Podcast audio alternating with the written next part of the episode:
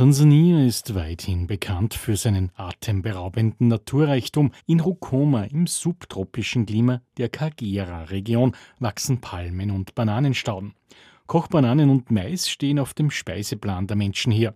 Trotzdem leben viele in großer Armut. Der Zugang zu sauberem Wasser ist begrenzt. Es mangelt an Bildung und umfassender medizinischer Versorgung. Sebastian Korti ist Geschäftsführer von World Vision Österreich.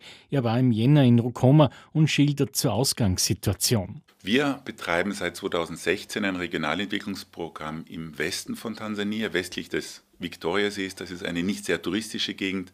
Tansania ist ja vor allem bekannt für den Ngorongoro-Krater, für Serengeti, für diese tollen Nationalparks oder auch für Sansibar. Der Westen des Landes ist weniger erschlossen, ist touristisch nicht so spannend in der Nähe von Ruanda, Uganda, Demokratische Republik Kongo. Aber auch dort leben sehr viele Menschen. Es gibt da zwar saisonal unterschiedlich viel Wasser, aber das Wasser ist teilweise sehr weit entfernt von den Communities.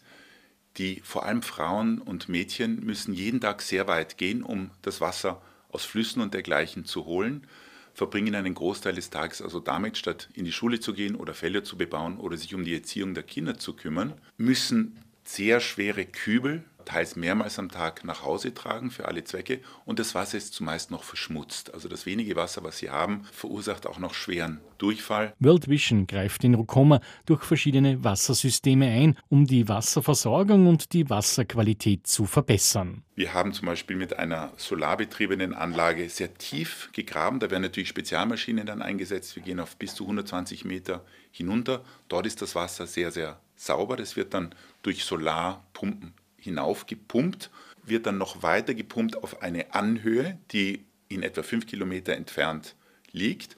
Dort gibt es ein großes Wasserreservoir. Dort wird es noch einmal gefiltert und von dort wird es mit der Schwerkraft in die umliegenden Communities und in die umliegenden Dörfer wiederum verteilt. Dort gibt es dann Zapfstellen, so Wasserzapfstellen und wir haben das selbst gesehen, sind dahin gefahren. Die unglaubliche Freude der Dorfbewohner, wie sie uns empfangen haben, dass sie endlich dort eine Zapfstelle haben, nicht mehr sechs, sieben, acht Kilometer weit zum Wasser gehen müssen, zum schmutzigen Wasser, sondern dort sauberes Wasser direkt zapfen können. Damit wird die Kindersterblichkeit massiv reduziert. Die Kinder können in die Schule gehen, die Mütter können sich um die Kinderziehung kümmern, ums Kochen kümmern, um den Anbau kümmern, die Väter genauso. Also es hat eine ganz breite Auswirkung.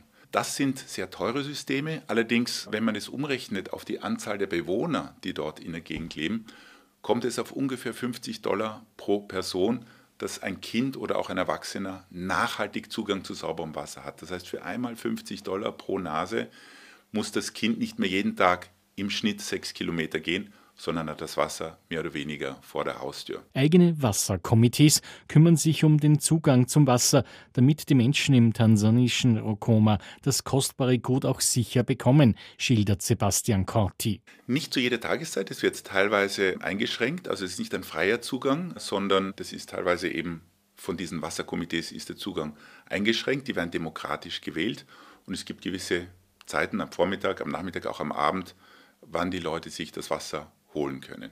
Und diejenigen, die einen Beitrag leisten, die können eben das Wasser haben. Und diejenigen, die gar kein Geld haben oder die das nicht leisten können, die kümmern sich eben um die Instandhaltung oder dass es sauber bleibt drumherum. Also niemand muss Durst leiden, aber alle tragen den einen oder anderen Beitrag dazu bei.